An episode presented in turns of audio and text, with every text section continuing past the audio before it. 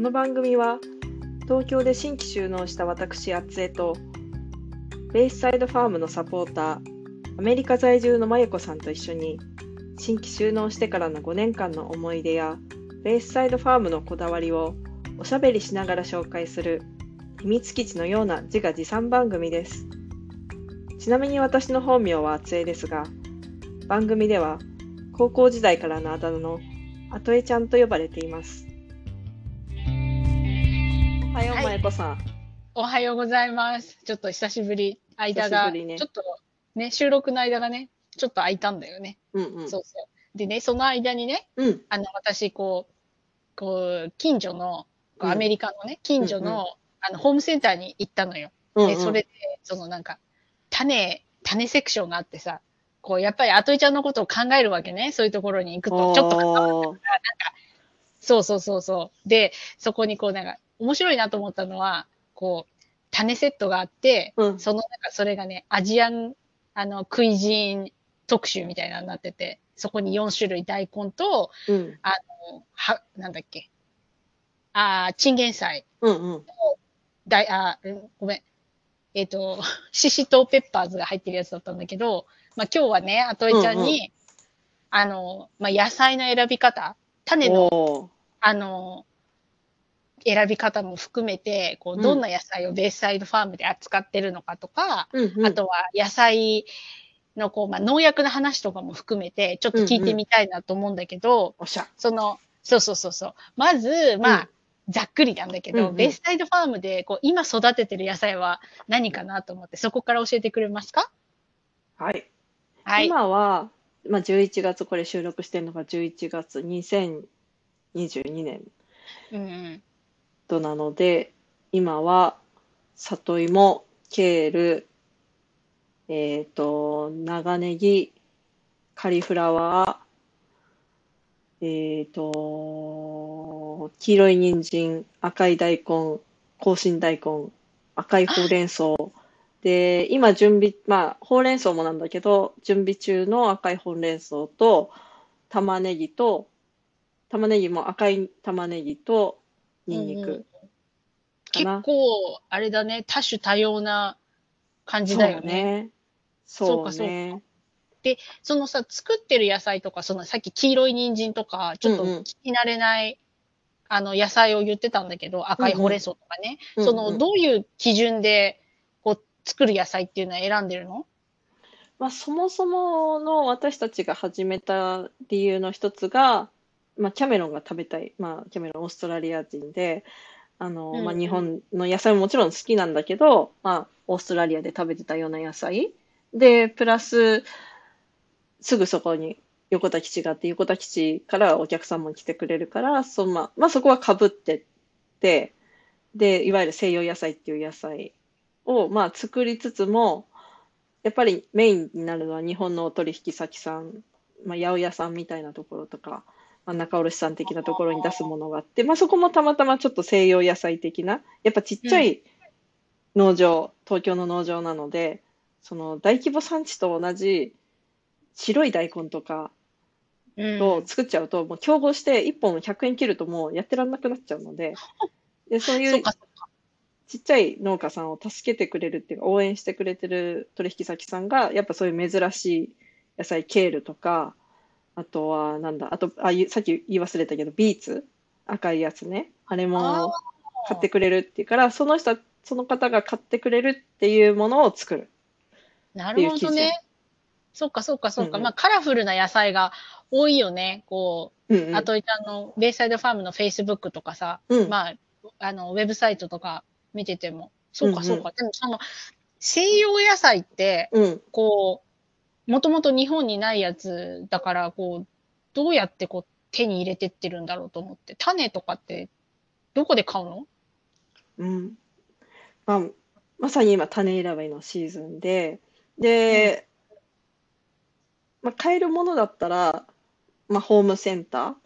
ホームセンあ、ターでもホームセンター、で売ってるの？そう、ホームセンターも、日本も普通に、その家庭菜園用のちっちゃいものから、このちょっと地方、まあ、うちがあるのは、瑞穂町で、まあまあ、そういう、プロ農家が近隣にいると、そのセミプロ用みたいな結構大袋とかが売ってて、ああ、そうで、いう、売ってたうんうりん、で、まあまあ結構そういうケールとかビーツとかって売ってたりするのよ、大きいホームセンターだと、種が。うんうんうん。まあ家庭菜園サイズなんだけど、で、それだと足りないってなると、地域の、あの、種屋さんって言われる昔のホームセンターの原型みたいなところがあって、で、そこが、まあ、農業資材とか、主に種、プラス農業資材みたいな感じでやってて、で、そこに行くと、まあ、プロ用のような、そういう西洋野菜とか、大袋とか、あとは、まあ、種の相談とかして、今これが売れてるんですよとか、これが来てますみたいな話をしたりとか、まあ、そこから種、そこにか種の、種屋さん、種苗会社の、うんえっうん。と、カタログとかがあって、それ見ながら注文したり、まあもちろん今ネットとかでも注文できるし、まあなんならアマゾンとかでも買えるし、まああすとはごいね。そういう、例えば在来種に特化した、いや、種屋さんとかも、そのホームページ持ってて、そこで買えるようになってたりとかっていう。のがあるのああ、そうなんだ。割と、そっか、さっきカタログって言ってたけど、うんあれか、スティックに載ってたのは、そのカタログか。あ、そうそうそうそうそう。唐辛子のさ、うんうん。載ってるやつがあって。で、うんうんこのね、名前が結構インパクトがある感じで、こ そうねう。そうそうそう、感激アミーゴとかね。なんだろう。どういうテンションで名前つけたんだろうと思って。こう、種が感激アミーゴで、売るときも感激アミーゴっていう名前で唐辛子が売られてるのよね。こう、なんか見たことないから。そうね。まあ、うんこれ、感激アミーゴは、時田種苗さんのアンチョタイプの、いわゆる F1 種って言われる、アンチョって言っても、まあ、いろんな品種がある中の固定種を掛け合わせて、時田種苗さんがこいつはいいと思ったのを、感激アミーゴっていう名前をつけて売ってるってして、あまあ、その販売するときに、まあ、感激アミーゴって書いたところで、お客さんよくわかんないと思うから、まあ、そこはアンチョって書いていたり、そうか、そうか、そうか。あ、そうだよね。まあ、そう、い時田さんが感激したっていう程度でいいのかな。かもしれない。そうかそうそうあそうそうそうか。そうそういや、なんか、名前が結構面白い感じだからさ、うんうんや。っぱりこう、インパクトがあるよね。こう、カタログ面白そう、見てて。そう、見ててすごい面白いの。もう、もうこの時期うんうに、まあ、時田さんだけじゃなくて、もういろんな各社が揃ってて、あ、もうこれは、来年はこれ作ろうかなとか、あ、こんな新品種できたんだなとかっていうのも、こう、川残用しながら見るのが本当楽しくてたまらんです。あ、そうなのか。そうんの種って全部買ってるの、それともなんか、なんか、ずっと残ってる、残ってるっていうか、アトイちゃんのとこでうんうん。育てて、それをまた次の世代、次の世代の野菜みたいにしてるのかなと思って。ほら、お芋とかって種芋でずっと続いてったりとかするじゃない、うんうん。だからそういうのとかもあるの？うんと、基本的に野菜はほぼほぼ種を買ってたりとか、ちょっと栽培が時期が真冬に始めなきゃいけないようなものは苗を買ったりとかしてやってたり、苗ね。うん、苗買ったりとか、種だけじゃないもん種ね。だけじゃない。苗っていうのが苗もあるのよ。であ、そう種も、あの、まさに今この感激アミーゴのダイヤ交配って書いてあるうんうん。のは、まあ、F1 種って言われて、交配させて作ったその雑種一台、メンデルの法則ね、これ、ちょっとまた、後々ね、か 熱く語りたいところではあるんだけど、しか覚えてないよ。で、交雑させた、まあ、この1代目だからいい品質のものっていうのがあって、うん、で、まあ、ほその下のさ、ハバネロレッドのところはさ、交配って書いてないじゃない？それがいわゆる固定種って言われるもので、ハバネロレッドとハバネロレッドを掛け合わせてもハバネロレッドが出てくるの。でも、この感激アミーゴと感激アミーゴを掛け合わせてっていうか、交配させても、感激アミーゴっぽいものができるんだけど、ちょっと違うみたいなのがあできちゃう。え、いわゆる F1 そうなんのだ子供の F2 になるの。まあそこは。後々熱く語るんだけど、で、私そういう交配とかさせて、まあ交雑しないように、ハバネロとアミーゴがくっつかないように、まあちゃんと分けて育てるとか、ちゃんと種取りをするために置いとくとかってしないといけない。ってなると、ちょっと大変なので、私は買う。ね、そうだね。こういうものは。買った方がいいね。あの、うん。うんわかんなくなっちゃうもんね。そうそうそうそうそう。かそっかそうっか。そうで、うん。そう、さっき舞子さんが言ってた、じ芋？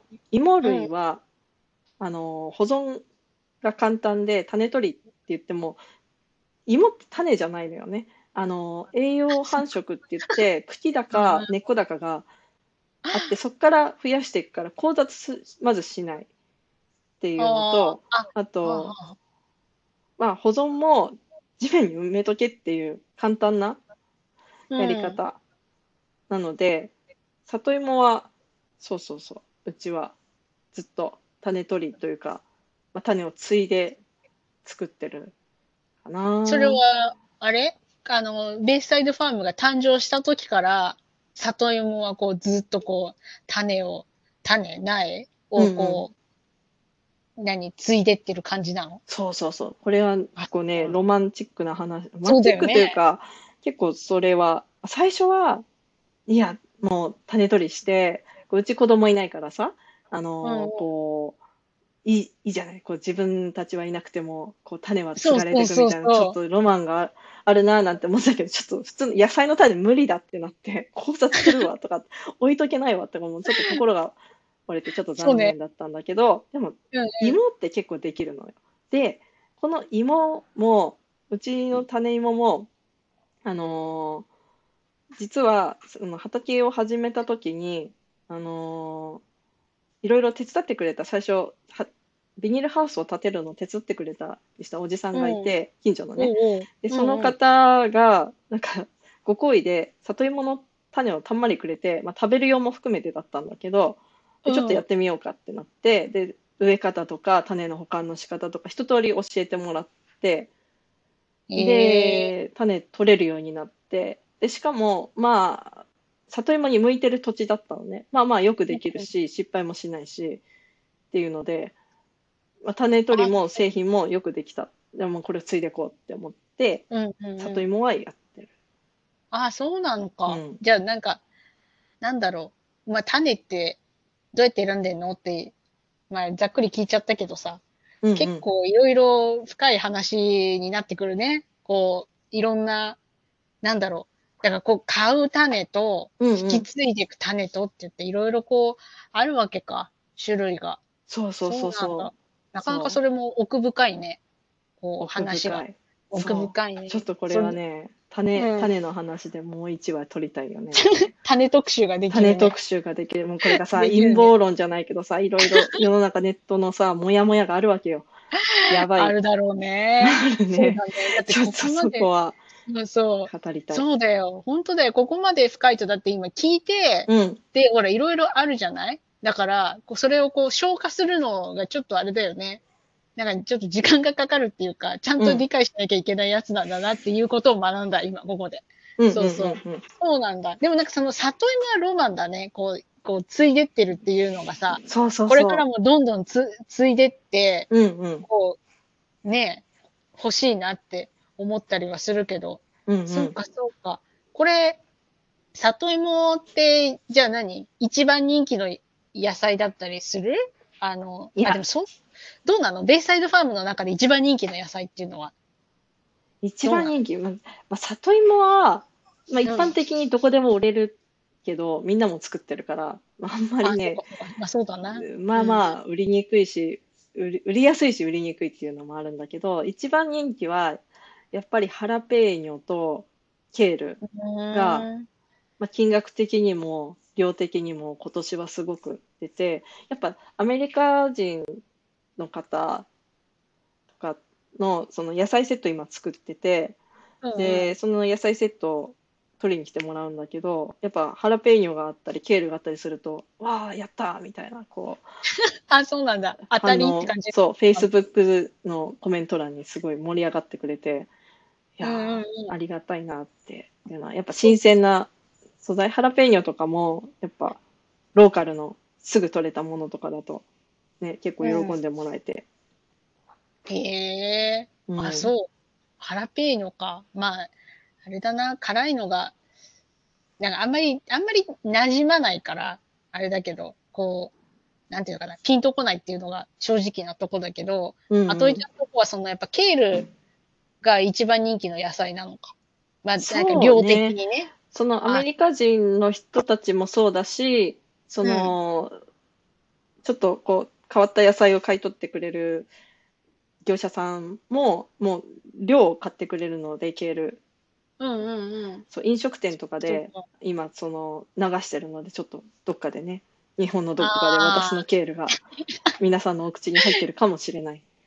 そっか、まああれだよね。個人的には私ケール苦手だからさ、今まで、うんその、美味しいっていうケールに出会ったことがない。ケールっていうか、調理、ケールが入った料理ってね、美味しいと思ったものがなかったから、うーん。ケールかと思っていて、今、でうんうん。もその、せっかくだから、うん。あといちゃんにそのケールの楽し、楽しいじゃないや、美味しい食べ方うんうん。を、ちょっと教えてもらいたいんだけど、ケールは何で食べるのが一番美味しいの？まず、その調理するっていうハードルを下げるあたりでいくとサラダがおすすめなのよ。サラダなんてまんまじゃん。そう、まんまなのよ。まんまだけど、まあ、そこドレッシングでごまかせるじゃないドレッシングとマヨネーズが正解よって思うんだけど、であ、次にこうハードルを下げると炒め物になるわけよ。もう何でもいいの。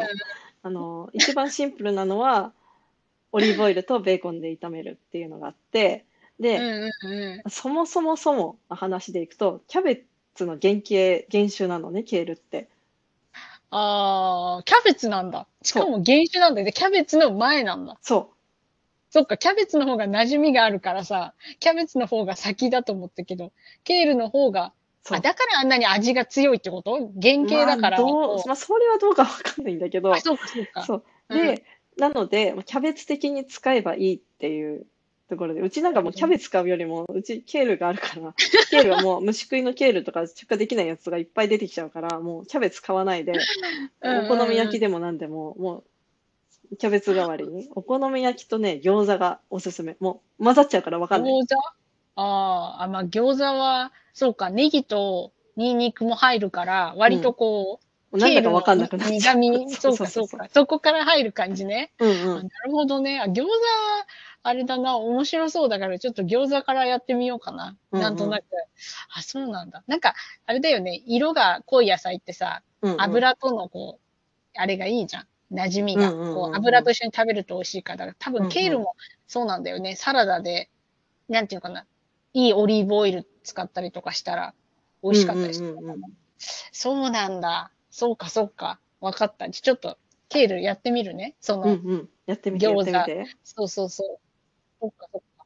わかった。あとさ、うんもう一個さ、農薬の話をちょっと聞きたいなと思ってて、うんうんうん。その、まとめちゃんのとこって、なんだろう、できる限り農薬を使わないようにしてるっていうようなことを書いてあったような気がするんだよね。だからちょっと、ベイサイドファームなりのこの農薬についての考え方っていうのをちょっとだけ聞かせてもらってもいいかしら。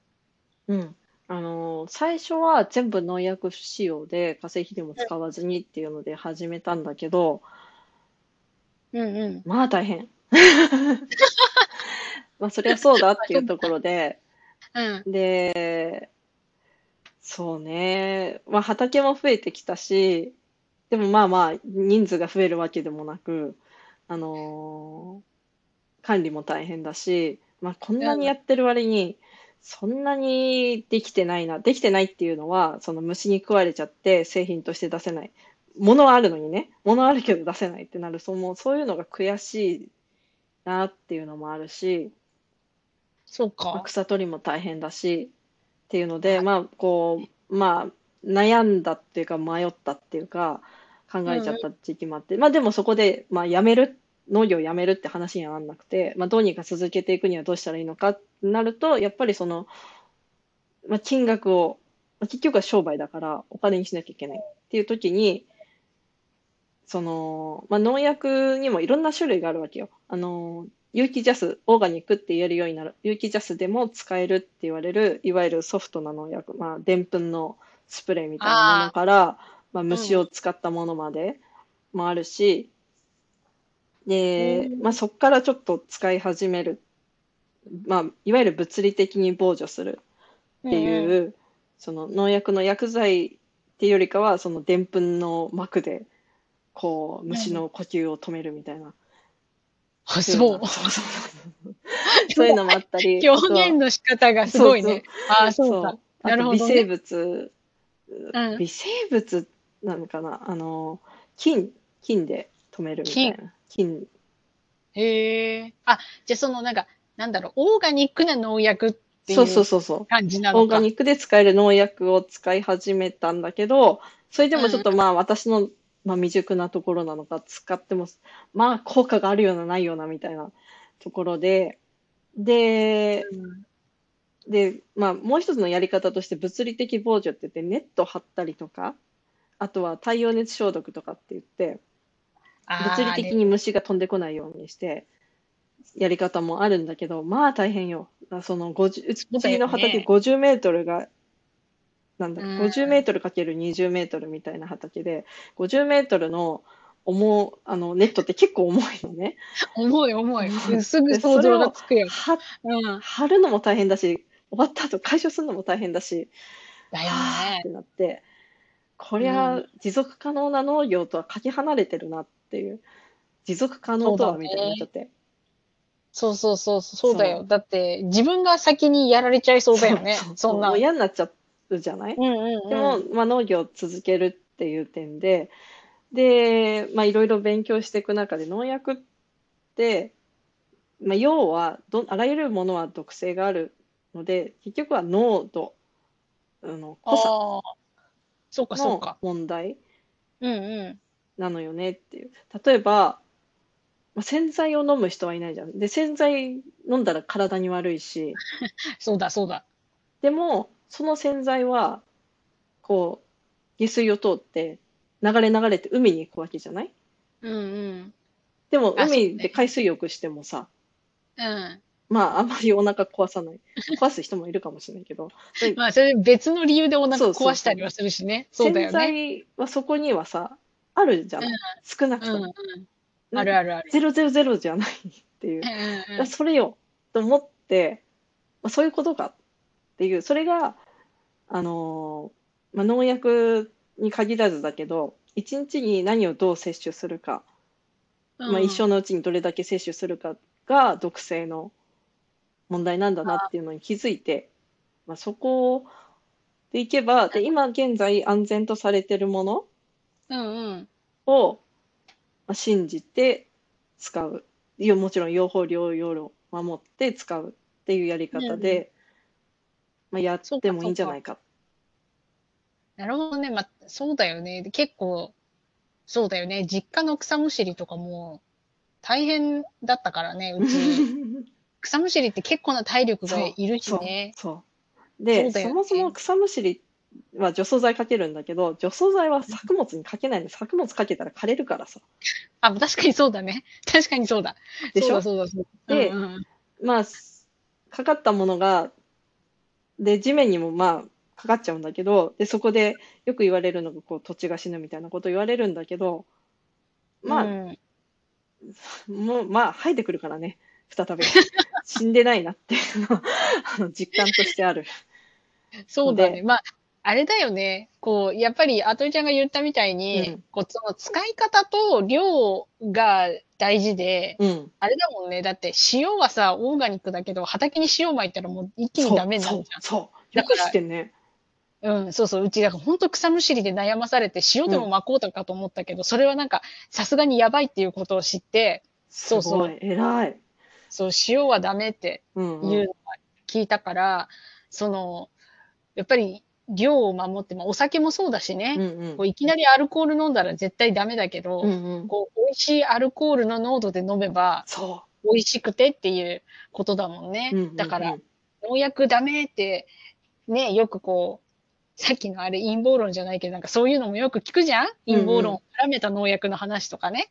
だから、なんかい白か黒かじゃなくて、うんうん。こそこの折り合いをつけていくっていうのが一番賢いやり方なんだろうね。こう、そうサステナブルね。そうなんか勇気をや、うん勇気とか無農薬で始めて、やっぱ経営が難しくって心が折れて辞めちゃうっていう人も結構何人かいらっしゃるのを見てきてて、もうやっぱそこ、もう0か100かみたいになっちゃって、で、すごくもったいないことだもったいし、ない。うん。本当そう思う。からなんかで、うん。逆に私の周りの人は無農薬で始めるけど、やっぱ私と同じように、いや、ちょっと大変だってなって、農薬を使い始めて、今はすごく安定して、まあ、それ大変だけど、続けてるって方々がいらっしゃるから、まあ、私もそういう方向で、とはいえ、全部を全部使ってるわけじゃなくて、全部を全部、いわゆる、その、まあ、言われた通り全部使ってるってわけでもなく、まあ、対処療法的にはなってるんだけど、まあ、うん病害虫が発生した時と、しそうな時に、まあ、適宜使うって感じにして、まあ、それなりに収量はね、普通の観光栽培の観光栽培に比べれば低いかもしれないけど、まあ自分で納得できて、まあそんなにたくさんもね、農薬、お金もないし、時間もないしっていうので、できるもんでもないのよっていう。そうだそうだ。まあ、そうそうそう農薬もただじゃないしね。そうそうそうのそうだよね。そう。で、あと畑を分けて、いくつも畑があるので、農薬を使わない畑っていうのもやっぱキープしてて、で、さっき言った里芋も、うんうん。あの、あれ実は、あの、里芋の芋の部分は日本人食べるんだけど、葉っぱの部分をアメリカの一部の地域、パシフィック、ハワイ近辺の人たちとか、葉っぱ食べるのよ。で、そこ、は、あの、たまに需要があるから、まあ農薬使わずに作ってて、そうなんだ。まあ、うんそうだよね。食べると、地域によってね、食べ方違うから、え、そうそうそうこういう食べ方するのっていうのもあるだろうから。うんうん。あ、そっかそっかそっか。なんかね、奥深いね、なかなか、奥深いのよ。一言でっていううん。感じじゃなさそうだな。じゃあ、あとあれだな。なんか、またこの農薬の話も多分、うん。もう一本こう作れる感じなんだとは思うんうん。うんだ。だから、ちょっとぜひこの話をもっとこう深く掘ったのをうんうん。したいな、やりたいね。質問したいな。ちゃんとね、うんうん質問を用意してね。うんうんあの、具体的に そうだ問、ざっね。くりじゃなくて、そうそうそうそう、用意して、ちょっとやり、ちょっともう一回聞きたいなと思うんだけど、まあ、こううんうんもう一回ちょっと、はじ、初めに戻った感じで、うんうん。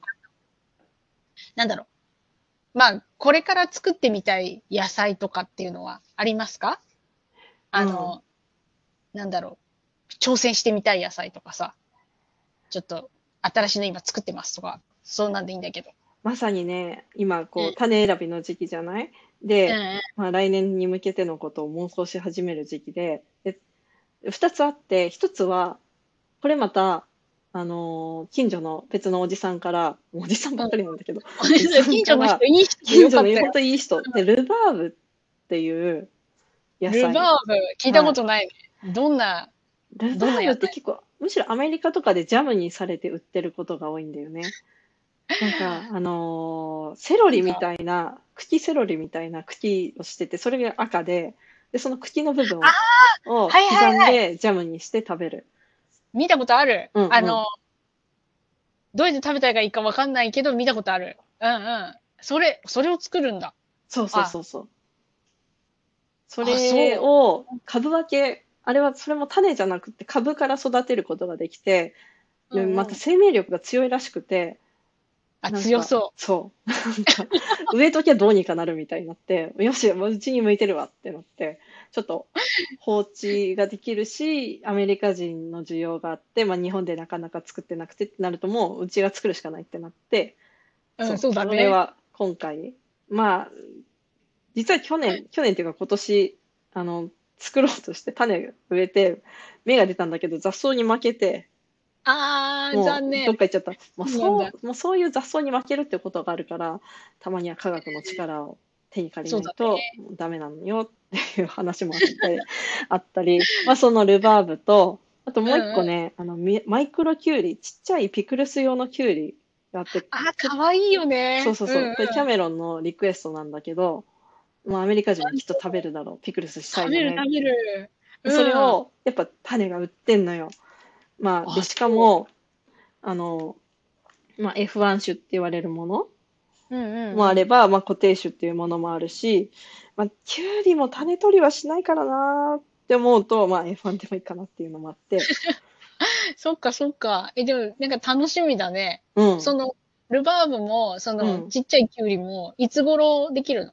なんか、春？収ルバー穫。ブは春と秋2回できる。あ、そうなんだ。うんうんじゃあね、その春頃になったらどういう風になってるのか、ちょっとまた聞くわ。ちょっと写真そうそうそうそう。で、なんかジャム。そうそうそうそう、ジャム作ったら、うんそれもちょっとどんな感じでできたか教えてよ。ちょっと知りたい。キャみキャメロン次第だね。もうキャメロンが作る。うちの、そううちのシェフです。そうかそうか。じゃあちょっと Facebook はこまめにチェックだね。あれどうなったんだろうって。そうそうそうそうそう。きゅうりも、うんうんうん。まあ、苗を買うか、種から行くか、ちょっと悩みどころなんだけど、きゅうりこそ年に1回なのよ。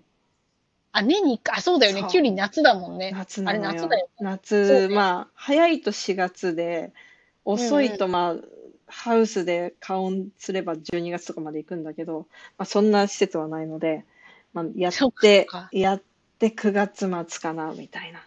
わかんないけど、どうなるか。あれだな。楽しみにしてるよ。うんうん。その、どういう風になってるのかって。でうんうんもその、ちっちゃいキュウリはほんとピクルス、なんかおつまみでいいよね。あれ、ポリポリポリポリ食べてさ。うん。うんすごい。だから、楽しみにしちょっと。頑張るわ、そしたら。なんか、頑張る。頑張る気力が湧いてきた。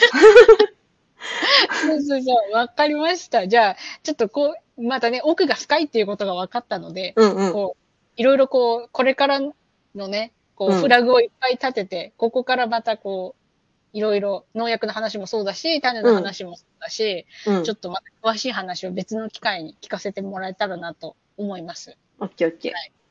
じゃあ、ありがとうございました。はーい。ありがとうございました。またねまたねー。